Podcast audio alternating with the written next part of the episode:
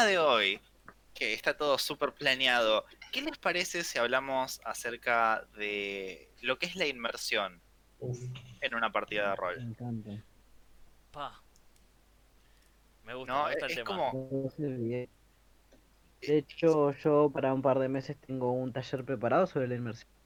Que se va a llamar Muestra no sobre la inmersión en las partidas de rol. Así que medio que vengo preparado. Tiremos el chivo. Bien. El... Fede, eh, creo que debería subir un poco el volumen del audio de Eh, los demás. Ah, a ver. Ahí. No tenemos música jazz en esta vez, pero bueno. Me das dos segundos y pongo la música. Ponela, ponela. Tenemos este lofi, rep chill. Ah, es que lo tengo muteado el bot.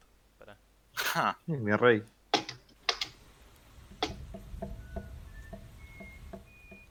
Pero están golpeando un tambor, boludo. Ahí. Bien, genial. Eh, ay, ahora tiene todo mucho más mood, me gusta.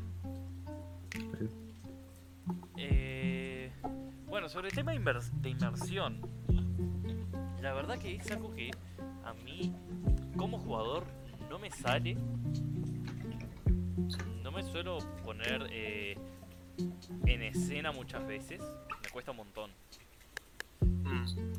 Mm, ¿Cómo se to- No digo que eh, sea porque la gente o me lo describe mal la escena o lo que sea. Mismo yo no sé si describo bien una escena al momento de, de estar narrándola. Pero. Pero me pasa que. No. Me cuesta imaginarme las cosas. Me cuesta pensar las cosas como las están diciendo los demás. Entonces, tipo, es como que nunca llego a estar como en ese éxtasis de inmersión que muchos dicen tener. Claro. En la zona. Ahí va.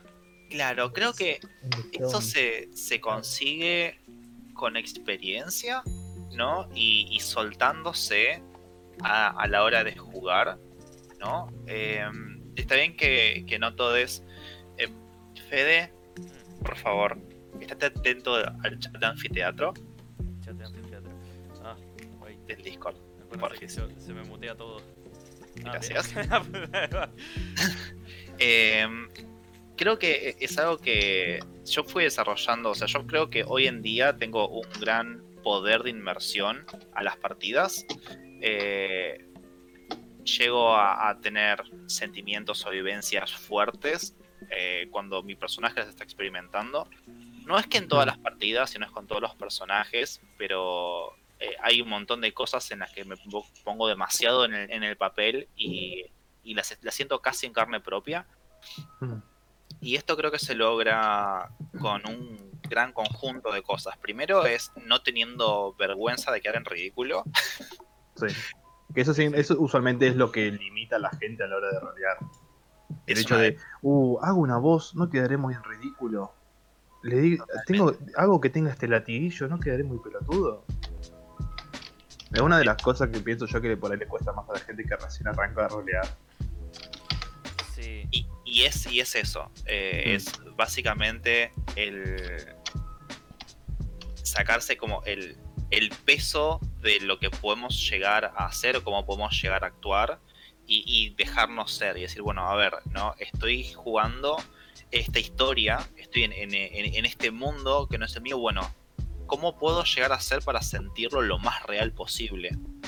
Entonces, esas cosas que empezaron como, como boludeces acá para las partidas, como eh, tengo esta camisita que cuando me la pongo estoy jugando a que soy X personaje, o tengo esta coronita que cuando la tengo puesta soy este otro personaje. Como que creo que también ayudan una bocha a entrar más en papel, ¿no? Eh, a, Mm. hacer más eh, el personaje y creo que hay un montón de cosas extra que pueden ayudar, como por ejemplo el uso de la música, eh, ¿no? La, la música, la ambientación nos va llevando a sentirnos de una determinada manera también. Sí, comparto un montón, o sea, es, eh, eh, es un el, el hecho de poder llegar a, inmer a ¿cómo se la palabra? Inmersionarse. Inmersionarse, inmertirte, no sé, no soy muy versado en las palabras. Eh, el hecho de llegar a meterte tanto en una partida que llegar a por ejemplo, no sé, a Grico por la ot- el otro día que lloró en tu en tu roleo, eh, en tu se- En la se- sesión de inve- uno a uno. la, Sí. la sesión de eh, individual de Monster of the Week que lo hiciste llorar, o sea, es un es un conjunto de, de un montón de cosas lo que te hace llegar a poder meterte bien en un personaje o, o en la situación que está viviendo. Sí. Por ahí lo que me pasa a mí, lo que yo llego a hacer es un ratito antes de cada partido o demás, como para llegar a encarnarme con lo que es el personaje, relevo un montón. Como, por ejemplo, a Rugar tomo mucho, no sé si alguien vio, eh, que me lo recomendaron ustedes, es más, eh, Black Clover, saco mucho de lo que es el personaje de Asta y me quemo con cuatro capítulos seguidos para después meterme de lleno en la partida. O ya entrar en ese mood antes de, de empezar la party es como todo un ritual que tengo para poder llegar a, a estar en comunión con mi personaje y es muy loco cuando pasa eso. Sí. Totalmente. Yo bueno. intento eh, con los perdón Fede, te estoy Sí, interrumpiendo sí. de último, vos. No, no, dale, dale, tranqui, dale, tranqui. Ah, bueno, no, yo, eh, Grigor de- decía recién el hecho de, de inspirarse en esos personajes. Yo creo que también, en mi caso por lo menos, ayuda un, ayuda un montón el intentar no basarse en otros, en otros personajes.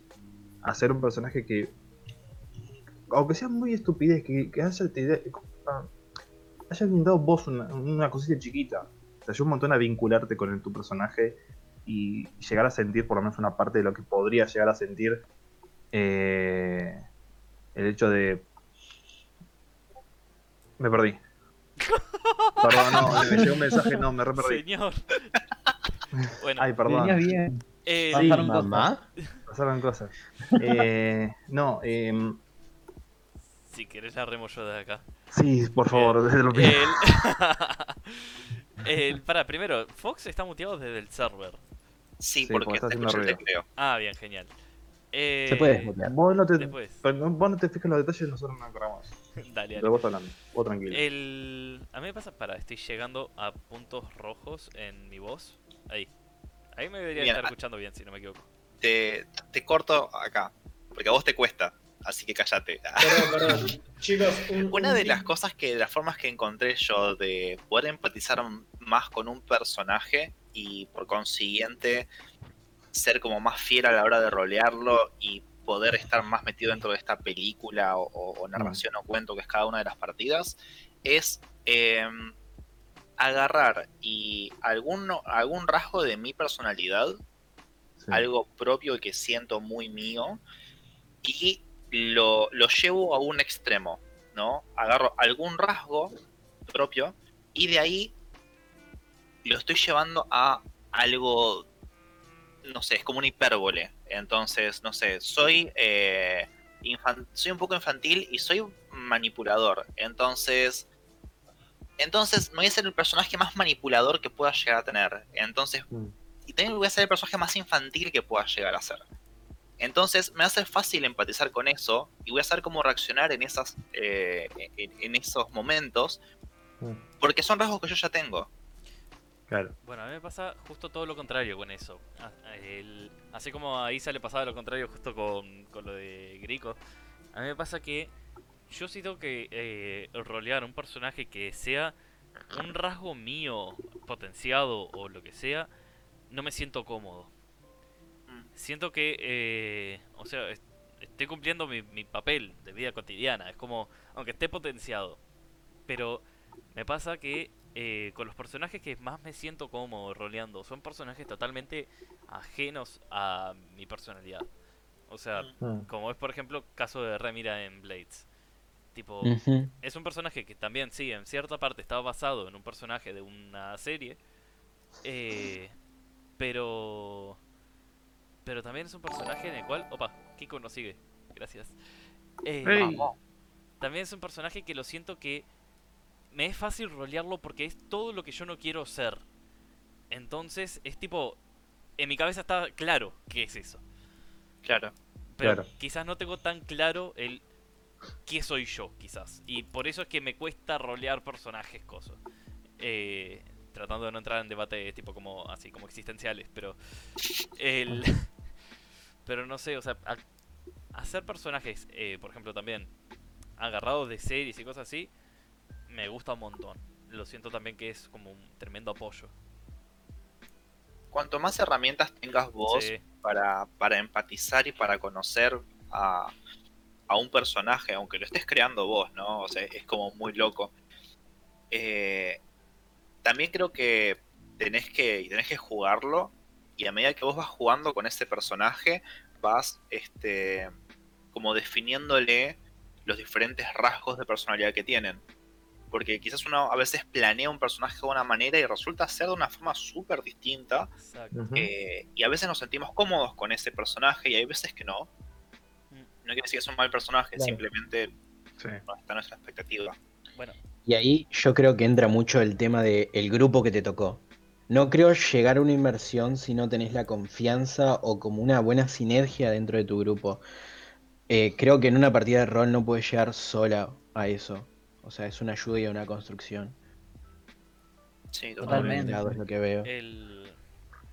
Bueno, algo que también me pasa al momento de crear personajes es la historia. La historia, eh, yo sé que para muchos, por ejemplo, la historia, mientras que más detallada y más profundidad se le da, a veces te da como mucho más herramientas para poder eh, meterte en el personaje. Yo a veces lo siento todo lo contrario.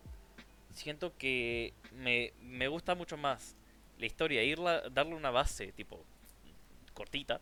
De, bueno, el Sí. personaje era tal cosa. Y después el personaje se va desarrollando durante la campaña, historia, lo que sea. ¿Concepto? Es que igual, sí. Sí. Es que igual creo que los personajes, la mayoría van haciendo así. Todos tenemos una todos tienen una historia base y la ya sea la personalidad o la historia se va a ir desarrollando. Porque Obvio, si tu personaje es siempre el mismo, como que no tiene mucha gracia tampoco. Obvio. Claro. Porque me, me O sea, si un Sí. un personaje no evoluciona, Sí. eh, es, es como un- es una carga, creo. Totalmente. Sí. Es que si vos te pones a pensar, por ejemplo, en el caso de. La traigo mucho a colisión porque es, es mi mejor personaje para mí. En el caso de Remira, eh, las primeras partidas que jugué con ella, el... era todo lo contrario a lo que es ahora. No buscaba eh, esa ansia de poder o lo que sea. Era, era más, era como el, la que seguía los pasos del personaje de Damián. Era, Mm. tomaba el personaje de Damián como referente. La Remera hoy en día no tomaría a nadie como un referente. Se tomaría a ella misma, por ejemplo. Claro. Claro. Claro. Igual podemos ver tipo una evolución de personaje. Obvio. Mm. Sí, el tema de, de la historia y el trasfondo de los personajes, más que la historia o, o puntos, no sé, puntos, eh, onda, pasó este evento, pasó este otro evento, creo que, lo- claro, en vez de, de eso, en vez de lo que es la biografía del personaje, lo que es importante es el sistema de valores, lo que uno tiene que tener claro. Si uno tiene claro cuál es el sistema de valores que maneja el personaje y a qué apunta tu personaje, vas a poder lograr un buen nivel de inmersión.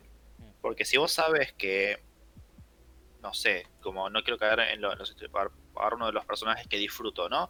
Eh, por ejemplo, también de Blades in the Dark, agarrar uno de los personajes que haga- lo agarras a Alphonse. ¿Y cuáles son sus, sus motivaciones? ¿no? Yo, la- las motivaciones de- están súper claras. Eh, tiene un par de trastornos que me divierten eh, rolearlos. eh, y ya con eso disfruto jugar con el personaje. Y, y sé hacia dónde, sé cuál es el norte de este personaje, sé lo, eh, qué es lo que, sé, sé cuál es su último objetivo. Y sé que cuando no está siguiendo su objetivo, ¿por qué no lo está siguiendo? Que es por las Mm. mismas barreras emocionales que tiene ese personaje. Entonces, eso me permite como encarnizarme, ¿no? Como ponerme en la piel de, de ese personaje. O, no sé, a Santino, que es uno que estoy usando en un long shot de, de Rusa en, en experimento, porque parece que lo nombro cada puto podcast. Eh, no, empezó siendo un personaje así medio vacuo y, y nada, pasaron un par de cosas que era como para, pero en esta época se está pasando esto, mi personaje que nunca, no dejó de ser yo y reaccionaría de esta manera y se le afianzó una personalidad como mucho más fuerte y, y como mucho más interesante y con más matices de lo que se le planteó en un principio. Mm. Y no estuvo súper planificado el personaje, nada por el estilo. Claro. Creo que esos son los mejores personajes. O sea, a mí me pasó eso con eh, cu- eh, con Cuervo y con Rugar, que los amo, te juro, me los tatuaría ahora mismo en el brazo si no hubiera pandemia, te lo juro. Es como. Son mis dos hijos que literalmente me senté y pensé una impronta en cinco minutos y después evolucionaron y escalaron a medidas que nunca me hubiera imaginado. Nunca me hubiera imaginado. Totalmente. Es que.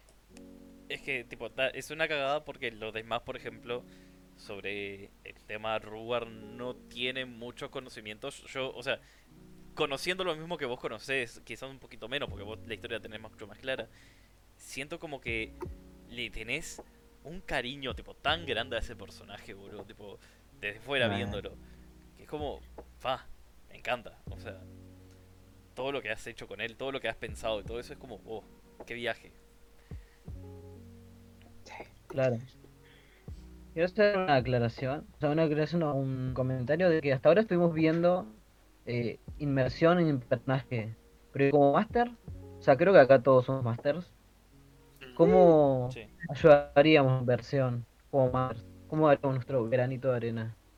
O sea, sentirte inmerso en algo desde el punto de vista de Master, Sí, no puedo. es. No, o dar herramientas a la hora de la inmersión, de Ah, cómo, bueno. Cómo ayudar a la inmersión a los la propios jugadores. narración. Mm. La narración. Creo que el punto más fuerte sería la narración. De- Sí. O sea, desde, desde las ambientaciones. Creo Mm. que, o, o al menos para mí, creo que uno de los, puen- de los puntos más importantes son las ambientaciones y el uso del recurso de la voz, ¿no? Eh, Claro. como que es algo que no se le suele dar demasiada bola, pero es la, la mejor herramienta que tenemos como narradores y como jugadores es la voz, que es en, en base a lo cual estamos transmitiendo las diferentes historias. Entonces, no es lo mismo narrar una escena, no con un tono despreocupado o con indiferencia, que narrarla con sentimiento. Si quiero narrar una, una escena alegre y mi voz va a ser más jocosa, entras a esta habitación y hay colores vibrantes. No, tenés que sentir lo que estás diciendo. No, o sea, Claro. pensá qué emoción me transmitiría esa habitación, esta persona, esta escena. No es lo mismo que decir. Te acercás lentamente y girás el pomo de la puerta. Al abrir encontrás una habitación poco iluminada. ¿no? Estamos cambiando la voz, estamos impostando la voz, estamos eh, trayendo diferentes elementos eh, al, al- al mundo y la forma en la cual metemos esos elementos es súper importante. Es por eso que el uso de la música es un recurso tan rico, ¿no? Porque con Sí. la música te ayuda a estar en este, en este mood, eh, ¿no?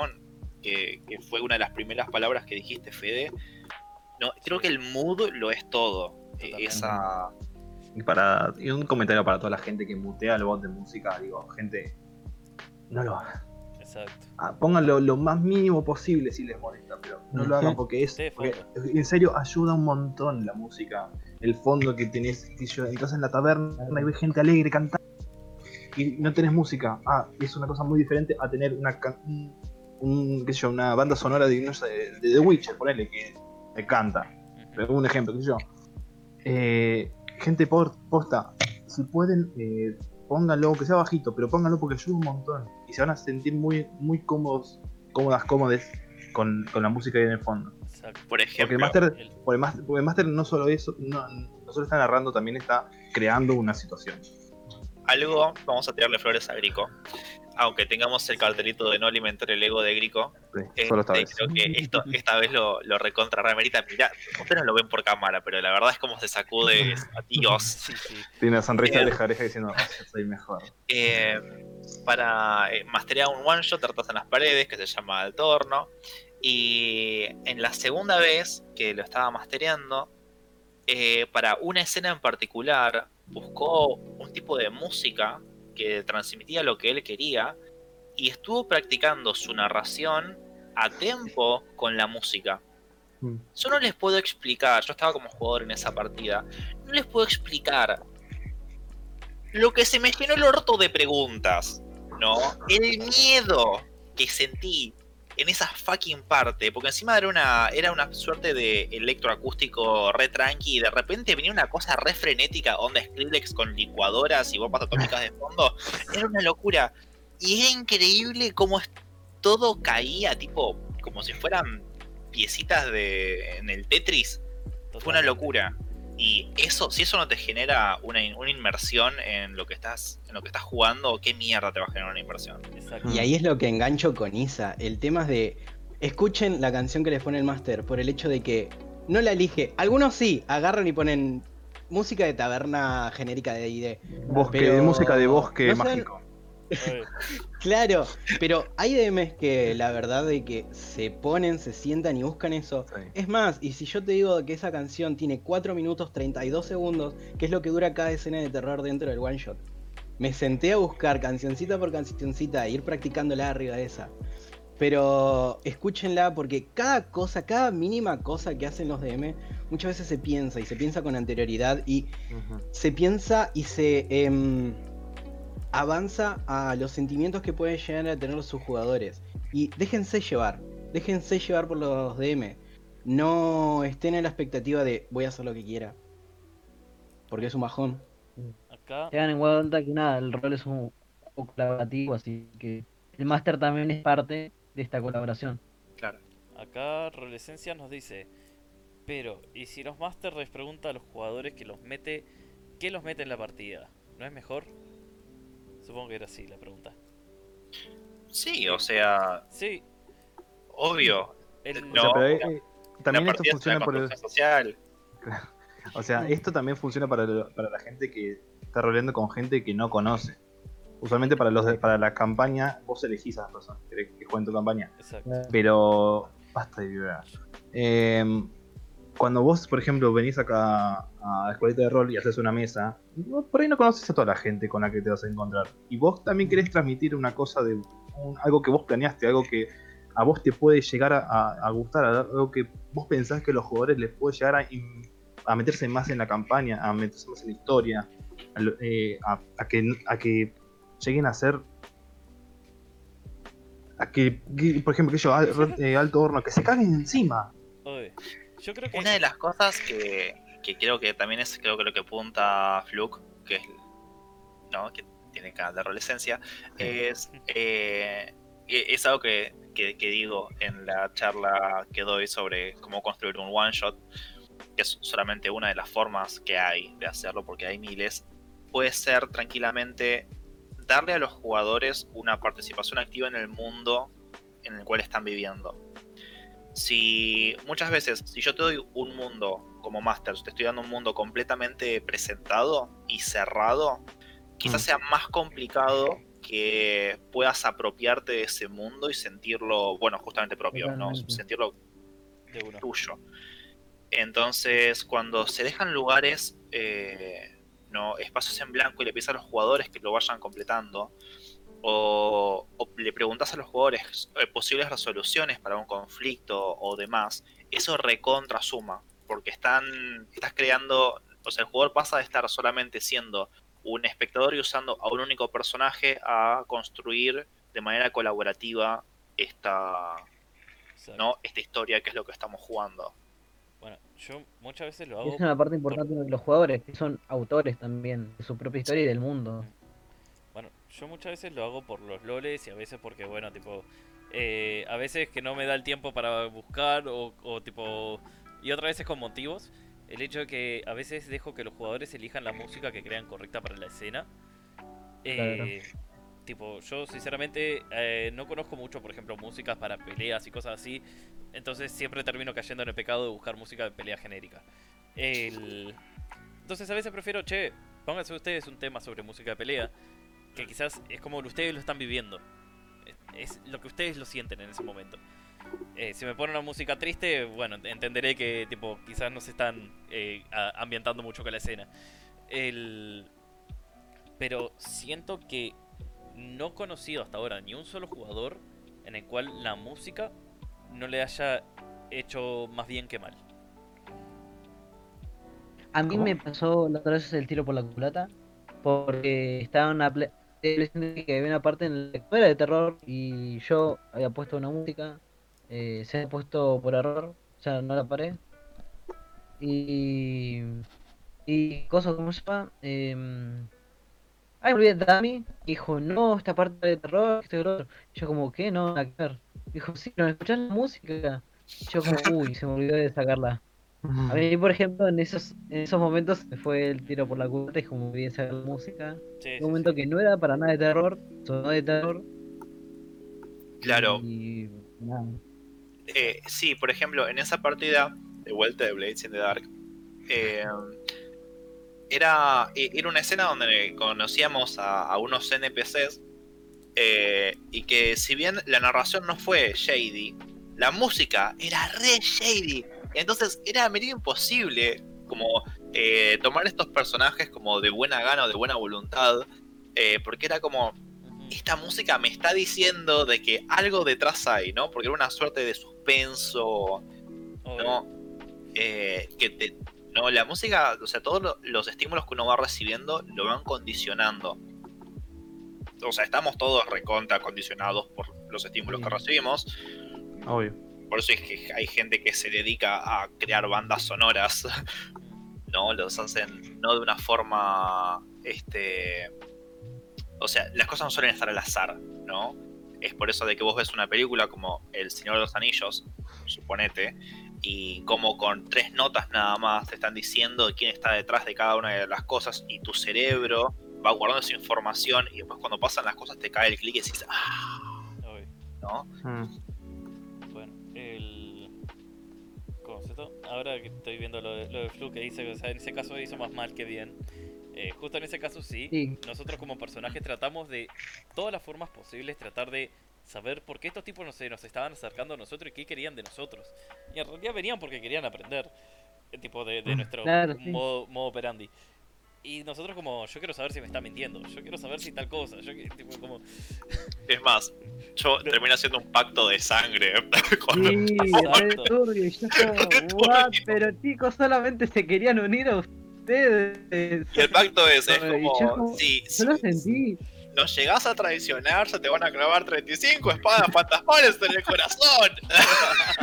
Re intenso. Yo, yo como Master lo sentí, como chicos, no los entiendo, es como se acercaron re buena onda, pero no estaba teniendo en cuenta que de fondo estaba sonando una música re turbia. Y nada, me cagó la partida en esa parte, pero en esa parte nada más, Estuvo bueno. creo. Estuvo buena, Grico, te la pasaste durmiendo. estuvo bueno.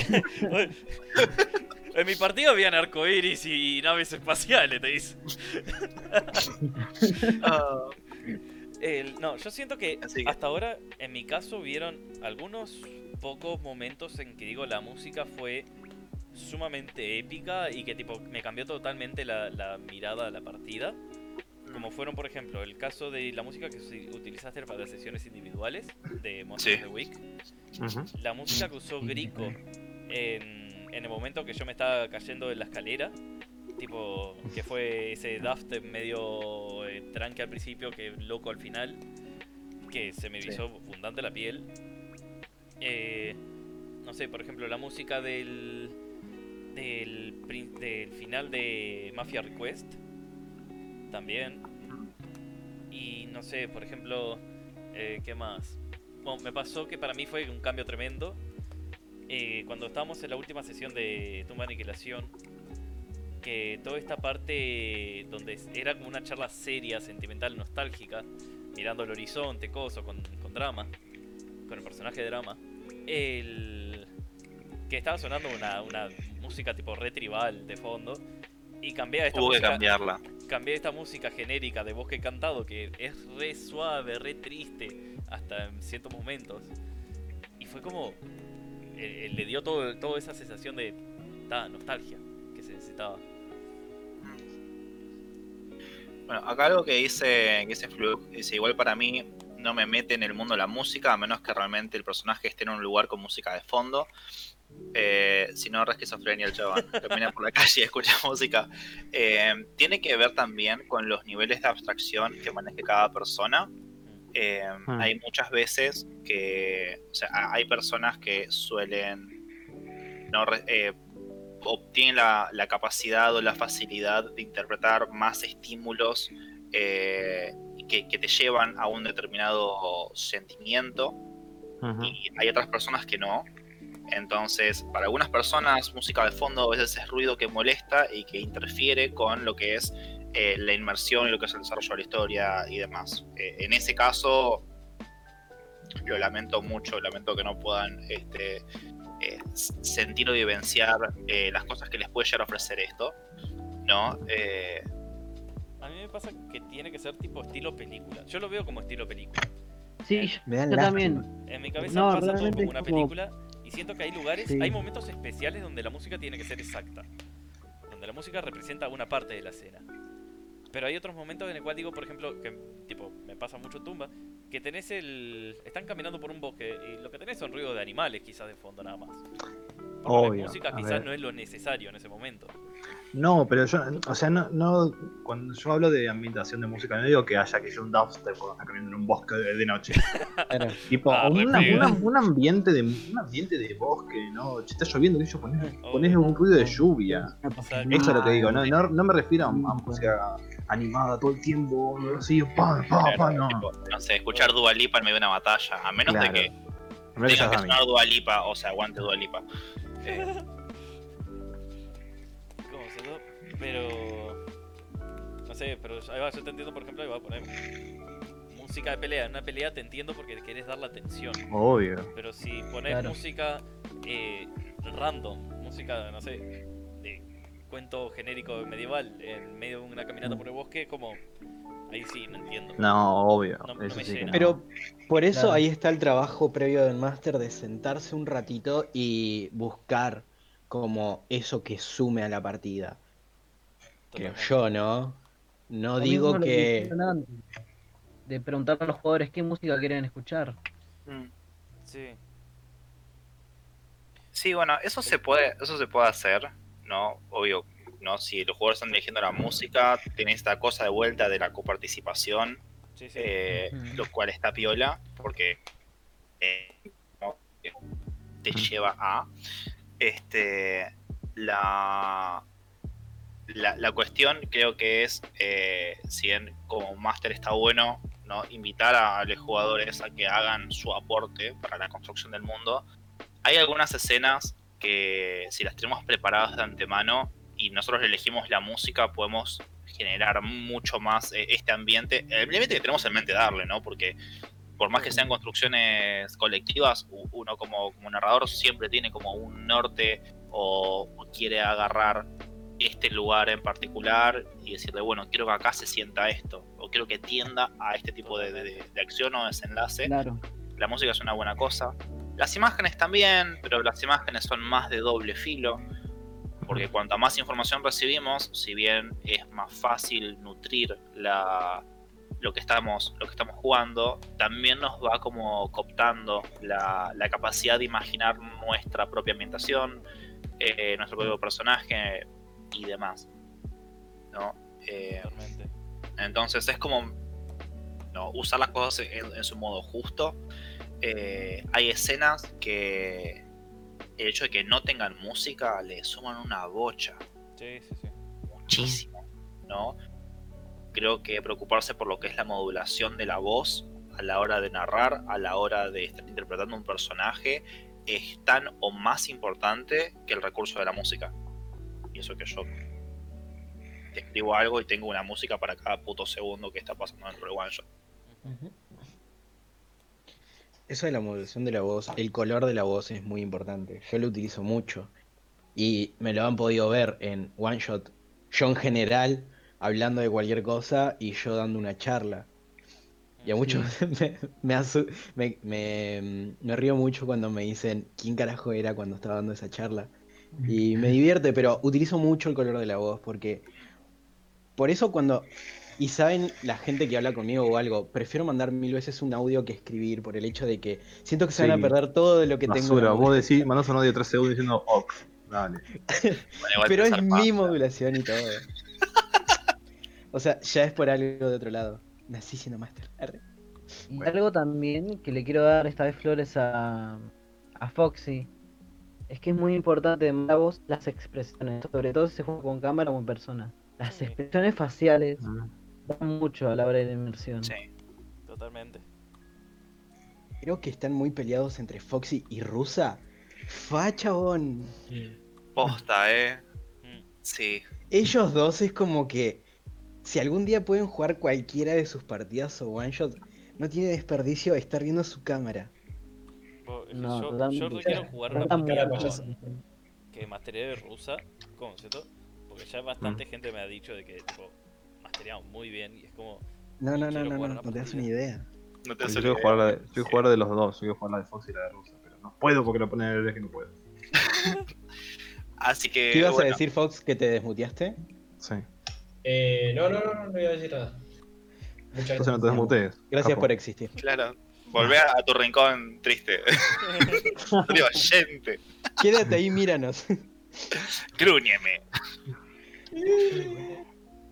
Ah, bueno, creo que hablamos demasiado de rol. sí. ¿No, ¿no les parece? Eh, hablamos 43 minutos de rol. Vamos bien. ver, sí. ¿No sé, ¿Quieren agregar algo más de Sí, rol? Podemos empezar a devariar. Siempre Eh, vamos a sí. empezar a desvariar. obvio. Yo no creo. Eh, ¿Con ver, qué se quiere de variar? ¿Tenemos un por qué o un qué? A ver, somos un grupo de hombres blancos. Ush. Iba a decir heterosexuales, pero no. Ya, No. Semi-heterosexuales.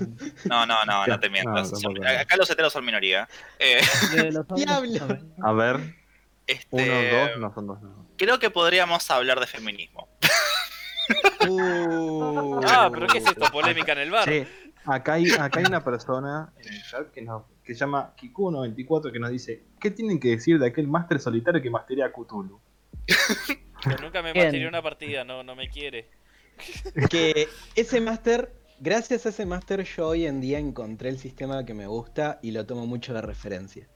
Es un Oh. grosso y Oh. todas las partidas que están yo trato de estar porque la verdad es un genio. Fuera de joda. Eso tengo para decir de ese máster.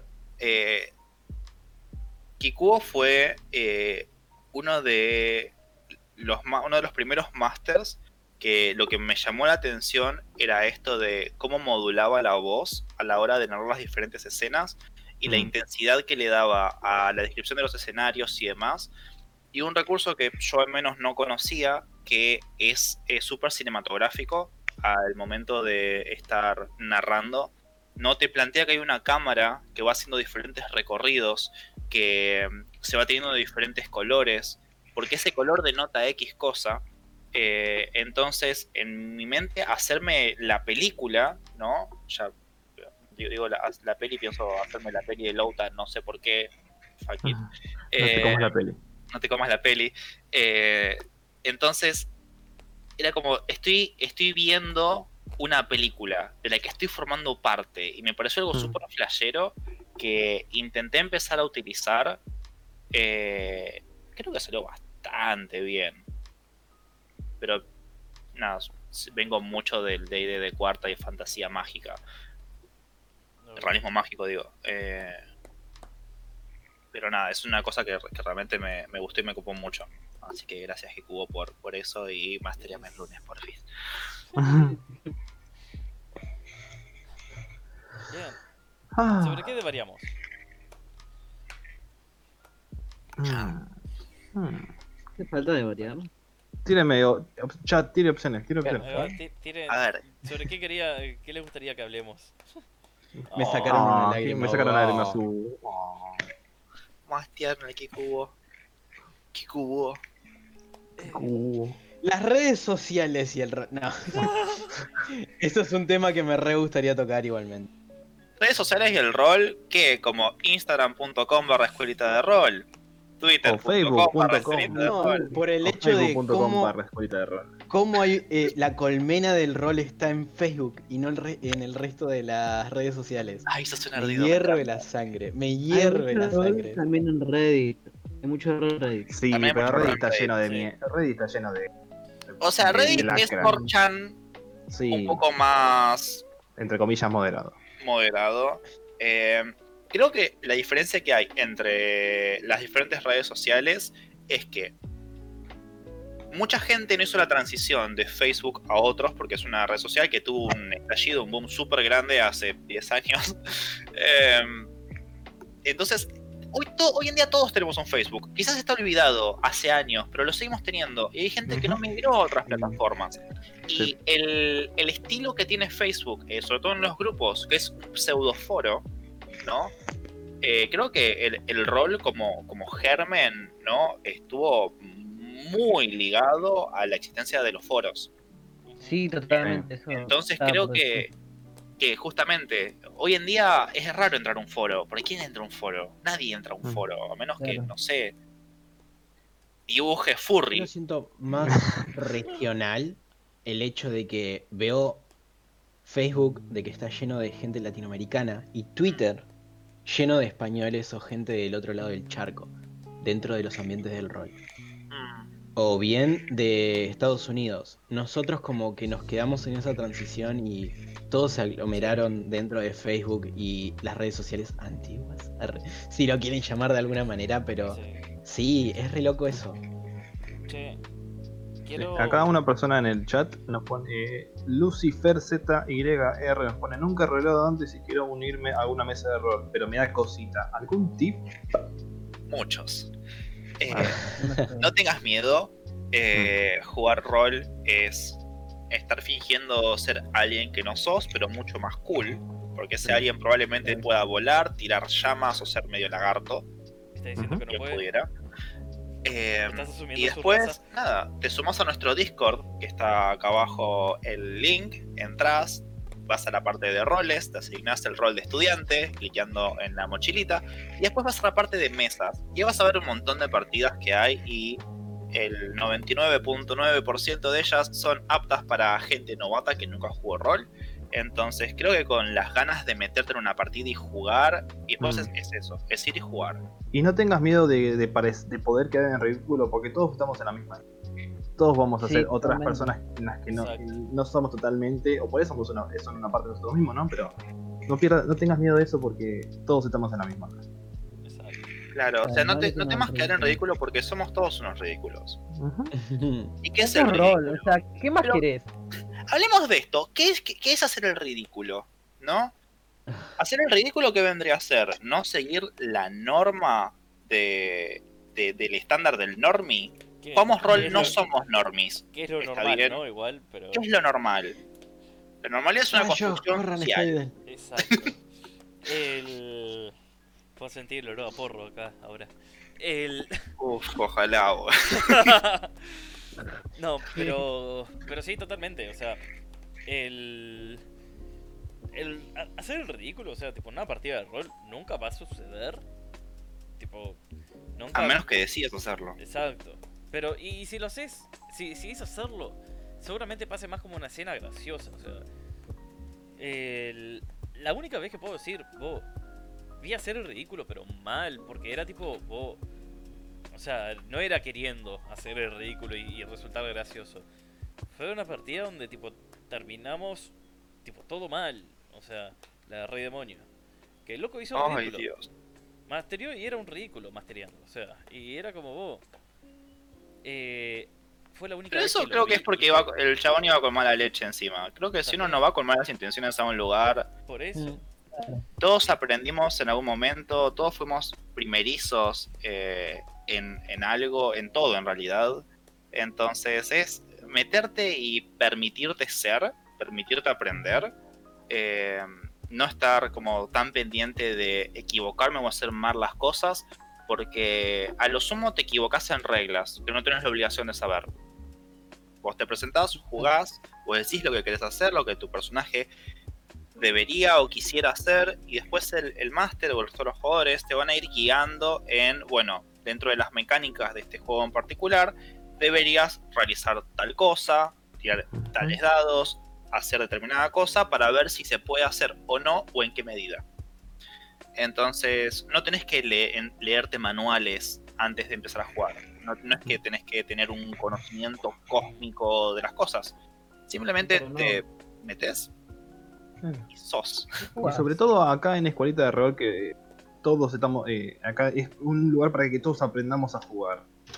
Si no te sabes las reglas, no importa, los masters te las van a explicar. Y que Y Y ahí, y ahí yo te voy a decir lo que yo creo que es hacer el ridículo. Hacer el ridículo es básicamente eh, mostrar tus falencias, eh, o mejor dicho, fallar en esconderlas, como hace el 99% de las personas que no quieren vulnerarse ante desconocidos o incluso ante conocidos que tienen una preconcepción de ellos. Mm. Eh, y justamente eso en el rol desaparece, especialmente en la escuelita de rol, porque uno entra a aprender y como dijeron ya los chicos, uno entra sin saber. Eh, básicamente, si te equivocas, no, nadie te va a remarcar eh, los errores, justamente porque los errores están para aprender.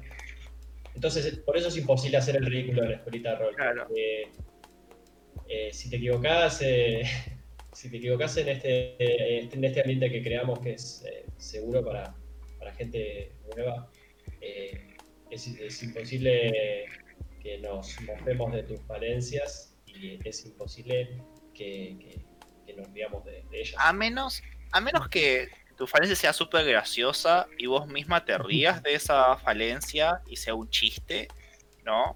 Creo que todos tenemos un montón de, de, de- de clichés, ¿no? Y todos pisamos el palito un montón de, un montón de veces, Sí. un montón de cosas.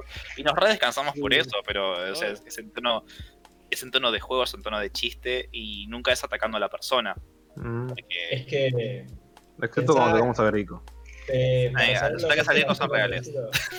Para saber, eh, para pensar eh, eh, qué es hacer ridículo, pensemos quiénes son las personas que eh, menos hacen el ridículo. Y, y- y son eh, casualmente las personas que más se enojan al, al hacerlo, al equivocarse, al esas personas que no les gusta que, que salgan mal las cosas. Claro. Son justamente esas personas que intentan mostrarse perfectas y, y sin Sí, sí. errores. Yo lo sé bien porque he crecido eh, en- entre estas personas y he sido una de ellas por un tiempo. Eh, así que por- yo por lo menos creo que hacer el ridículo es esto, es eh, mostrar cómo uno es y, y- qué somos al fin y al cabo, más que seres humanos que, que se equivocan y, no son perfectos. Eh, eso es lo que yo creo que es hacer el ridículo. Y es la razón por la cual no, no se puede ser ridículo en, en lo que es el rol. Porque en el rol sos otra persona. y porque en la escuelita en rol apoyamos que, que te equivoques y.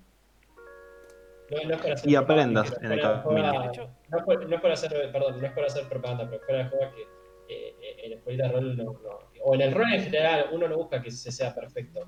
Eh, yo siempre lo digo en mi charla de, de- de- de personajes, de creación de personajes, lo he dicho, eh, en el rol cuanto más te equivocas más divertido es.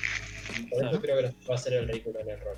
Porque eh, lo divertido viene de, de las equivocaciones y aprender de ellas.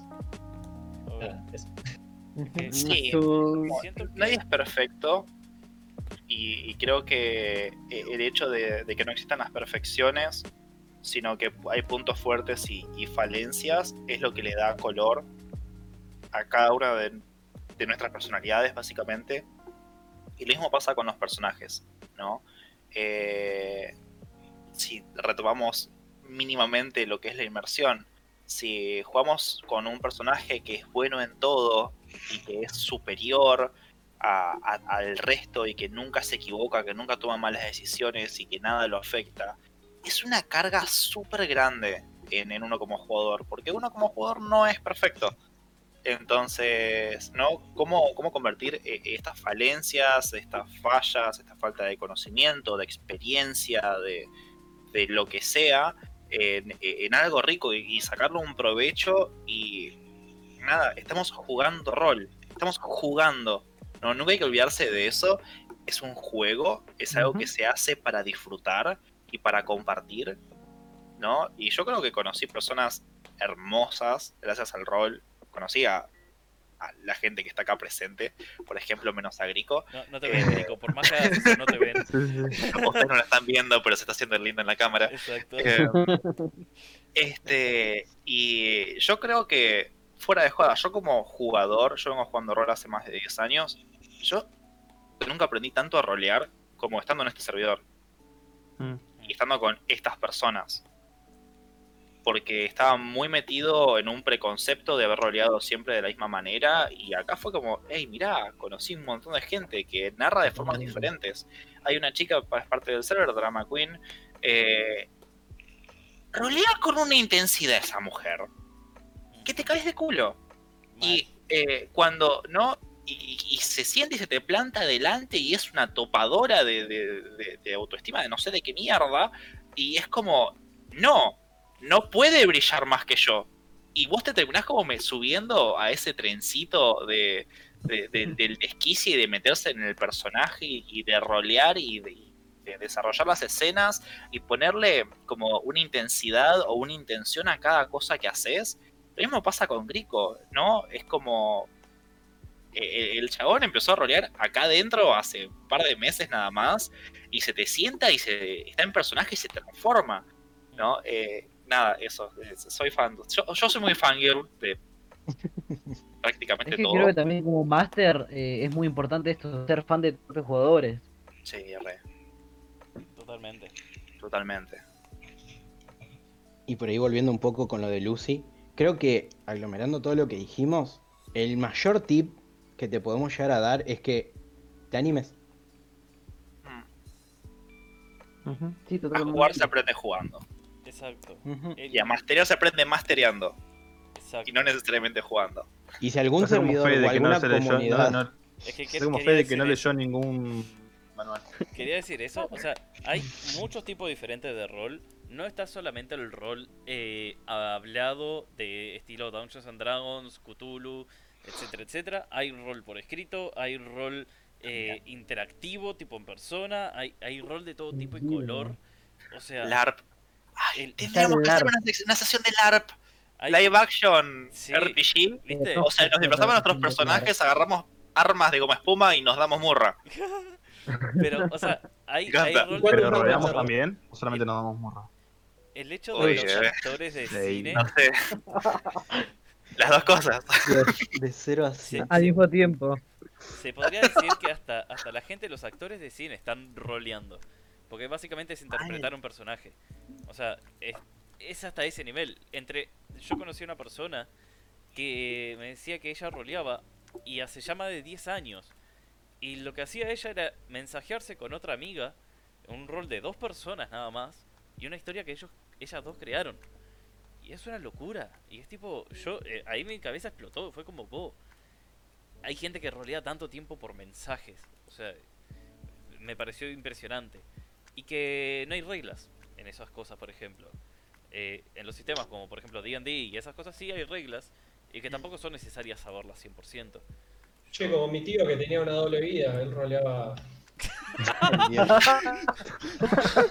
Este, Por eso tíos. porque- Eh, mi F por F por la tía de, Exacto. de Fox. En, Em, en mi caso yo por ejemplo aprendí a masterear sin leerme un manual de reglas. O sea, Porque no aprendí sabías que que existe, existía. aprendí que existe un manual de reglas para master de D&D hace un mes. Y mastereé hace como 5 o 6 ya. o sea, Eh, es todo base de Solo escuelita de rol. Exacto. ¿Qué sé yo? ¿Cómo es esto? Lo me acabas de dejar re mal parado, boludo. Así como lo ven, Nah. este desgraciado, este maldito uruguayo, ah, porque le será si nos voy adentro, eh, está mastereando Tumba de la Aniquilación acá por Twitch todos los Exacto. domingos a las seis y media de la tarde. Lo pueden ver en vivo o si no, lo pueden ver por nuestro canal de YouTube, youtube.com barra escuelita de rol. Tirando me encanta. o sea, lo digo por experiencia, tipo, no necesitas saber para masterear, tipo, o para jugar. Ah, hacelo, lárgate, es como, tipo, jugátela y, y a ver qué pasa. Es como, es como andar en bici, arre que nada que ver, pero no importa, o sea, vos no te lees un No te voy a manual Me encanta desde. Que jugar rol es como pelar una naranja. No me diste, no me diste tiempo a ni, ni siquiera pensar en las comparaciones. Fue como que me cortaste el, el chorro al. No, pero Dami, te voy a ¿cuándo- mentir. No sé andar en bici. Ah, No, No me, no me extraña, Aiden. Te quiero mucho. Uh, para andar en bicicleta, no te lees un manual acerca de, de, de física no o aerodinámica para entender, o, o- o no lees el concepto de balance, ¿no? para andar en bici. O sea, te subís y te mandás. Y te caes, No. seguramente Y te caes. A ver, Obvio. O no. eh, Y a huevo. Y andás. Eventualmente lo haces. A mí, a mí me, me- me gusta mucho, me gusta mucho usar las eh, alegorías y esas cosas. Eh, ¿Alguien acá sabe cómo es el proceso de caminar? Sí. ¿Cómo es el proceso de caminar? O sea, o por lo menos como lo di yo para programación, es el hecho de cómo tu cabeza tiene que hacer un montón y medio de cosas, un millón y medio de cosas, pensar tipo eh, el tema del balance, los oídos que están muy involucrados. Claro, eh, igual, perdón que te interrumpa, estoy yendo más a lo simple. ¿Ustedes cómo arrancan a caminar? Ah, la concha torna. Dejo caer el pecho hacia adelante cuando estoy a punto de caerme y siento que estoy a- al borde de morir, levanto una pierna y la pongo hacia adelante. Y después repito el proceso. Exactamente. Básicamente caminar es eh, dejarse caer hacia adelante e intentar parar la caída con los pies. No, no es poner un pie adelante del otro, sino es dejarse caer hacia adelante. Así comienza uno eh, su avance. Y nada, con aprender las cosas es exactamente lo mismo. Dejarse caer hacia adelante y, y tra- tratar de atajar la, la, la, la cagada que nos vamos a mandar. Caminar es estar al borde de la muerte. No quiero caminar nunca, te juro ahora. Estoy pensándolo, alto miedo, amigo. Igual pensá lo siguiente, ¿estás por caer qué harías, Grico? ¿Pondré las manos hacia adelante? ¿Qué hago, boludo? No, ya me cae de cara, boludo. Hay probabilidad de morir. Para los que no saben, no, tengo tendinitis, o sea. ¿Qué, qué voy a poner?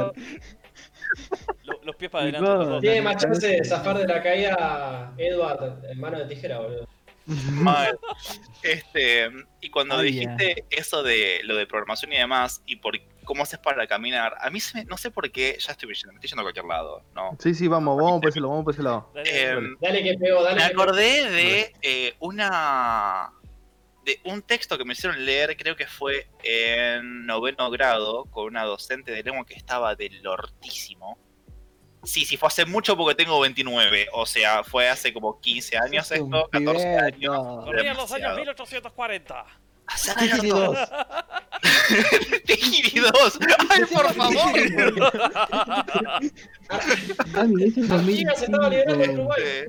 También es fácil, ese señor. 2005. Fue hace mucho. Ok, bueno, evitemos que Dami se deprima. No, no lo pueden evitar. Bueno, em, esta profesora, eh, Lelia, Lelia Díaz, nos dio un texto re flashero que era, em, era acerca de un rey, ¿no? Que había olvidado cosas. Como que tenía una suerte de pérdida de memoria muy grande. Probablemente Alzheimer. Ahora, mirando en retrospectiva, probablemente haya sido Alzheimer. Entonces, su, eh, su asesor eh, real le escribía instrucciones para las cosas más simples y pelotudas que había. Y había uno, que es uno de los primeros cuentos que se llama Instrucciones para Caminar, que justamente va narrando esto, ¿no? Cómo uno tiene que agarrar y mentalizarse en que tiene que moverse y cómo, o sea, como que intenta rastrear como el impulso inicial de dar el primer paso y qué es lo que nos mantiene en movimiento y como con una es, es una sátira claramente. E- es muy interesante se los recomiendo que lo lean.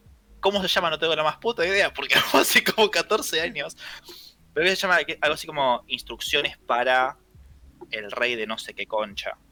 Eh, así que así como caminar Qué podemos desglosar cualquier eh, cualquier actitud humana cualquier cualquier cosa. Podemos desglosar cómo jugar rol cómo interpretar un personaje cómo sentirnos inmersos en, en una partida. Y dije sentirnos inmersos hice una pausa porque no sé cómo carajo. Yo tampoco sé cómo se, se conjuga esa de inmersirse inmergirse No, Ay, Dios. seguro que J no tiene, pero el inmersarse Inmamarse. no, Inmamarse. cuando Fox había dicho todo el tema de, de caminar y todo eso, que yo salté con esto de la programación, me, me salió como tremendo ejemplo. Porque yo, por ejemplo, con los gurises de la escuela eh, donde trabajo, eh, trabajo programación y les enseño el hecho de cómo planificar algo, cómo programar. La, es, programar es una secuencia de pasos, básicamente. Entonces, eh, les digo, bueno, cuando ustedes se van a dormir, ¿cómo es? Y me dicen, no, yo voy a mi cama y me acuesto, no sé qué cosa. Y es tipo, está bien, es como súper generalizado y está perfecto. Pero por ejemplo, vos tenés que ir al baño, agarrar la pasta de dientes, destaparla, agarrar el cepillo de dientes, ponerle la pasta en el cepillo de dientes, mojar el, el cepillo de dientes, lavarte los dientes, eh, mover el cepillo de dientes dentro de tus dientes para lavarlos, etc. Y así, y después caminar, ir a tu cama, acostarte, taparte, apoyar la cabeza con, en la almohada, etcétera. Son un montón de pasos. Y, y eso quería llegar al tema del rol, que es lo mismo. Quizás para el rol hay un montón de pasos para aprender, pero que... y que pueden parecer abrumadores al principio. Pero una vez que, que los naturalizás y lo tomás como es algo súper fácil, súper tipo, eh, lo automatizás, por así ponerlo entre comillas, es como, ya está. Eh, es algo tipo, voy a jugar rol, listo. Y no es como voy a leerme un manual de no sé qué cosa, bla, bla, bla, bla. Cucarrol es algo molto facile. Muy, muy fácil. Ah, ¿qué querías decir. Nico? Que estás levantando el dedito. ¿Qué onda la gente que no moja el cepillo de dientes para cepillarse? Ay, no, son... son Hay un montón de gente. Sí. Pará, pará, ¿qué onda con la gente que usa, que le pone una cantidad desmesurada de, de- de pasta de dientes como si estuviesen en un No. comercial? Mí, Chicos, necesitan un, un- un- no, no. Eso también, La pasta que del tapar todo el comercial. La punta del meñique necesitan, chicos. Eh, La pasta de dientes no hace un carajo. La pasta de dientes le da ricos, eh, rico aliento nomás. Eso de que tiene flúor, de que tiene calcio, una mierda, una mierda. El calcio lo absorben con, con alimentos. ¿Se pueden cepillar los dientes sin, sin una mierda? Ok, ok, Fox, Formas de- estás, calando, estás al borde de empezar a decir que sos antivacuna, boludo. Pará un poco. No, pero igual tiene razón eso. Usen, usen, usen pasta de dientes. razón, sí. Cepillarse los dientes se usa poco. Y se Sí. Pero ¿qué moja onda el la cepillo gente de que no dientes, los moja, boludo? A mí me, pone cuán- histérico. Depende de cuántos salives, me parece. Si es una persona que produce mucha saliva, por ahí no hace falta. Yo igual lo mojo, yo mojo el Ah, cepillo ah. de dientes. No, Ah, pero ya me lo estaba server. personalizar. El... No, igual, posta, lo que dice Fox tiene razón. Eh, cuando vas al dentista, yo estuve durante como cuatro años con aparatos y te explican que la pasta de diente es básicamente un cosito para, a ver, que queden más, más blanquitos, quizás, ¿viste? Cosas así. Sí. Pero, Es que fue la joda. pero lo que Sí, importa no, es el cepillado. La técnica de cepillado es lo que de verdad saca las bacterias. Literal, la, la gente, la gente eh, eh, en el medioevo, viste que la gente piensa que la gente eh, medieval eh, era, tenía- seguramente dice uno, uh, seguramente tenía todos los dientes podridos, seguramente todos tenían aliento a mierda. No, gente, porque en esa época eh, corría el, el- todo el asunto de la plaga, de la peste negra. ¿Y qué pasa? La, la- una de los mitos, uno de los mitos con respecto a la peste negra es que se eh, contagiaba por halitosis, por mal aliento. Entonces la gente vivía limpiándose los dientes. Y no tenían colgate o oral 12. No, chicos, tenían una ramita de mierda que a veces la combinaban con sal cuando les daba la plata, porque la sal era súper cara, o un clavo Pero la moneda de pago. ¿Eh? ¿Una qué? ¿Una ramita de qué? No, no, deja- me confundí eso con Roma antigua, no importa. Bien. Así que li- literalmente, li- literalmente eh, en el medioevo, que era una época en la cual la, la gente tenía una dentadura perfecta, no, no perfecta tampoco, pero una, muy buena, una dentadura muy bien cuidada, era agarrar una ramita del suelo eh, de una planta específica, la mordían para que quede medio cepillito y se la pasaban por los dientes con un poco de agua. Es así, literal. Así que Sí, ta- tampoco te estaban eh, como sus dientes en contacto con tantos químicos como los de hoy en día. obvio. Claro. Seguramente O sea, no tomaban como uno tiene como- ¿no? Pero- Si nuestro cuerpo es 80% agua, el resto 20% es Monsanto, ¿no? Pero a lo que voy es que, lo que voy es que, gente, por favor, consejo de Foxus, pónganle un meñiquito, una Sí. puntita de meñique al, al, al, al- ¿cómo se llama? Al, la Cepillo. pasta dentrífica. Claro, cepíllese bien los dientes. Hasta que compren pomos como unos boludos. El, cepillado de dientes tiene que ir también sobre la encía, porque si no después tenés gingivitis. Y cepillas Sí, en la parte de atrás de los dientes, porque si no después se te forma una capa muy horrible y tenés como un, un olor bastante desagradable en la boca. Y no da. Exacto. No, tiene el agua.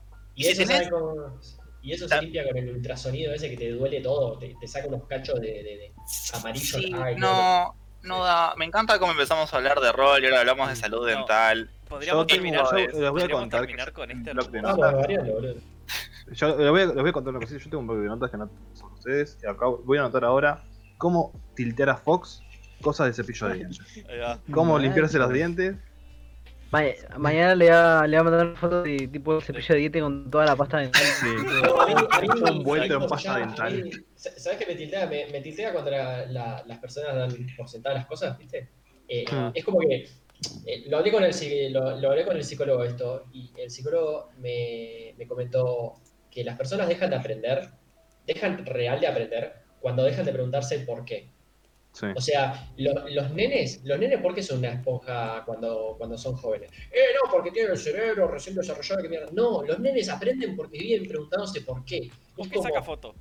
Claro, También tienen más neuronas vivas, o sea. no, no, las pelotas. Viene el padre, viene el padre y le dice, mira, Juancito, esto es así. ¿Por qué? Yo te puedo. Yo no tengo la misma cantidad de neuronas vivas que cuando era pibe, boludo.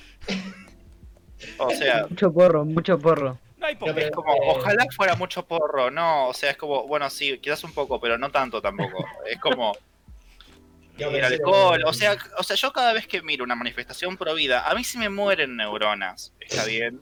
Creo que Entonces, pasa a todas las hay- personas pensantes, coherentes. les- Hay un montón de estímulos que vienen del mundo, ¿no? De, de, de, de, de la afuera, que son un horror y que a uno lo van moldeando. Y es como, ok, sí, siento que morí cuando. Cada vez que escuché un discurso de Macri, que yo soy ma- mazoca, mazoca, mazoca, y los escuchaba.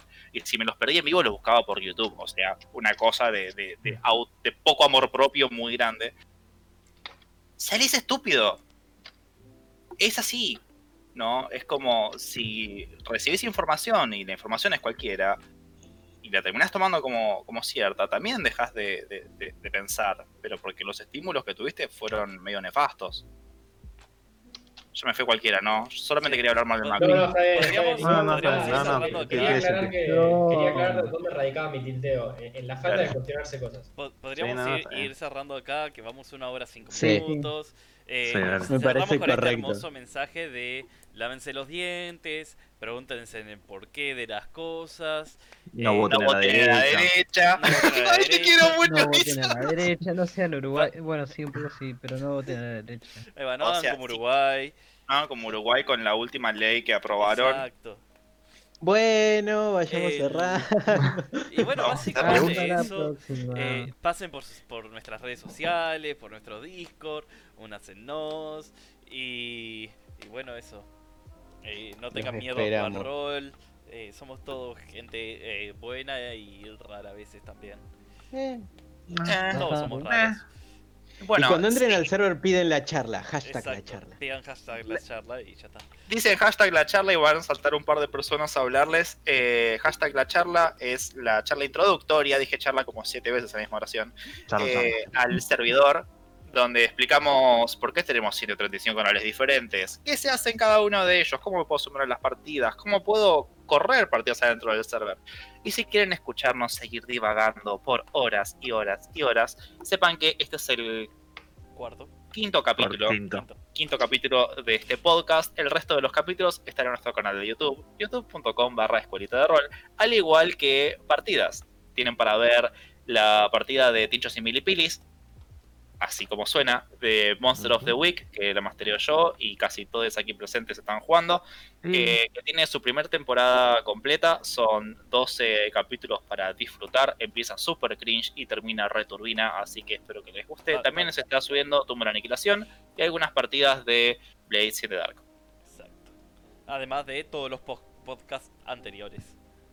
También. Y próximamente, seguramente, posiblemente, esté subiéndose eh, el drama de Strad también. Uy, también. Mañana arrancamos una campaña nueva de la maldición de Strad, así que estén atentes. Así que hasta mañana a las 8 y media, 9 de la noche o algo por el estilo. Bye. Adiós. Bye. Chao. Adiós.